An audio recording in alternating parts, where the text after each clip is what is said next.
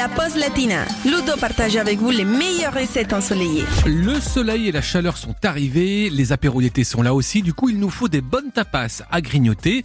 J'ai pour vous aujourd'hui la recette des fameuses croquetas, qu'on peut faire aussi bien avec du poulet, du jambon et du fromage. Moi j'ai choisi justement le fromage basque Osso Irati pour une recette hyper simple et pleine de saveurs des Pyrénées.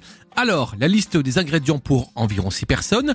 Il nous faut 250 g de fromage Osso Irati, 3 œufs, 75 g de farine, 75 g de chapelure, 2 cuillères à soupe de graines de pavot et de l'huile de friture. On attaque tout de suite et on va commencer par couper le fromage en morceaux au couteau ou alors à l'aide d'un emporte-pièce. On va verser la farine dans une assiette, battre les œufs dans une autre assiette et verser la chapelure dans une troisième, le pavot dans une quatrième assiette.